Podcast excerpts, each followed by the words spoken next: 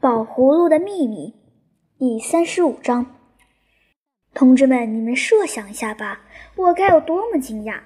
我只知道我自己有这么一种特殊的幸福，要什么有什么，可我从来没有研究过这些东西是怎么来的。反正是宝葫芦的事儿，它有的是魔力，难道还变不出玩意儿来？可是原来事情并不是那么简单。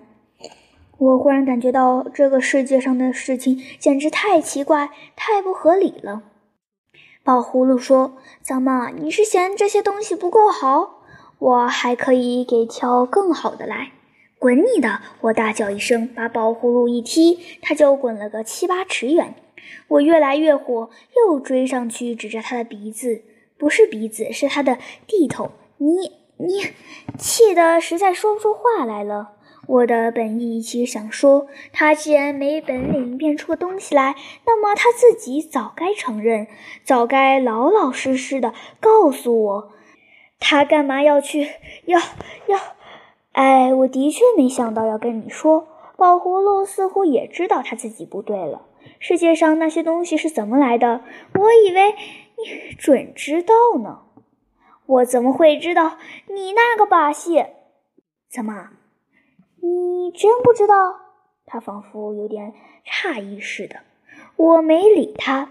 他又说：“其实很简单，是这样的。”于是他头头是道的讲了起来。哼，真亏他！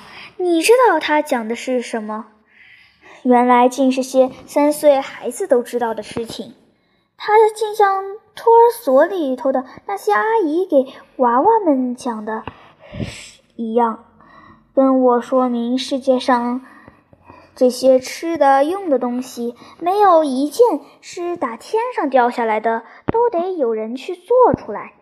他还举了一个例，例如苹果，那是人们栽种出来的，懂不懂？而收音机呀、自行车呀什么的，那全是人类制造出来的。明白了没有？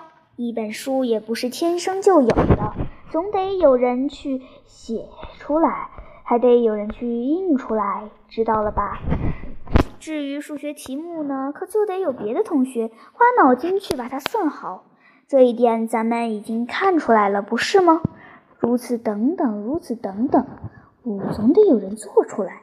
他很有耐心地重复了一遍，生怕我不了解似的。你不去做，就得有别人去做，要不然世界上就不会有这个东西了。我可再也不能不理了！你耍什么贪嘴？你到底是开玩笑还是怎么着？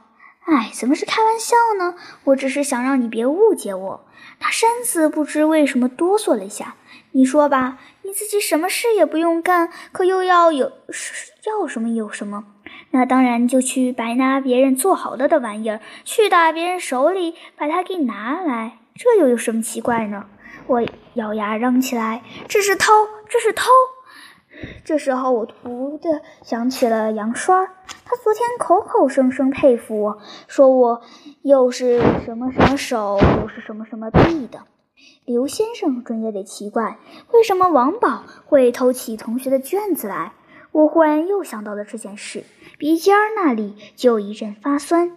同学们又该怎么说呢？他们把我当做一个什么人了呢？这会儿，我眼泪冒出了来，忍也忍不住了。我可怎么办呢？拿了别人那么多东西，最糟心的是这里面还有公家的东西。我屋里好多玩意儿，那明明是百货公司或者合作社的货品，没花代价就到我手里来了。那十十来盆名贵的花草呢？是哪家鲜花合作社的财产吧？还有一些是打食品公司弄来的，可早就已经无影无踪了，全被我都消化掉了。钱呢？是不是人民银行的？我想要一件一件都问明来路，可是就是问不出个头绪。宝葫芦全给忘了。他还问：“你干嘛要关心这个呢？”这可实在叫人忍不住了。我跳起来又把宝葫芦一踢，它咕噜咕噜滚着，还没停下来呢。我跑上去又是一脚，它滚到了河岸边，急忙打了个盘旋，才没掉下河去。呃，他刚这么叫了一声，我可已经赶到了他跟前，又是踢一脚，他一跳不往河里，倒是往高坎上跳。好，你跑！我像抢篮球似的，一扑上去就把他逮住。去你的！使劲一摔，就把这个宝葫芦摔到了河里。水里咚的一声响，仿佛落下了一个什么重东西似的，溅起好些亮闪闪的水晶儿。接着就荡起了一道道波纹，一个圈套着一个圈圆，一个圆一个一道光圈。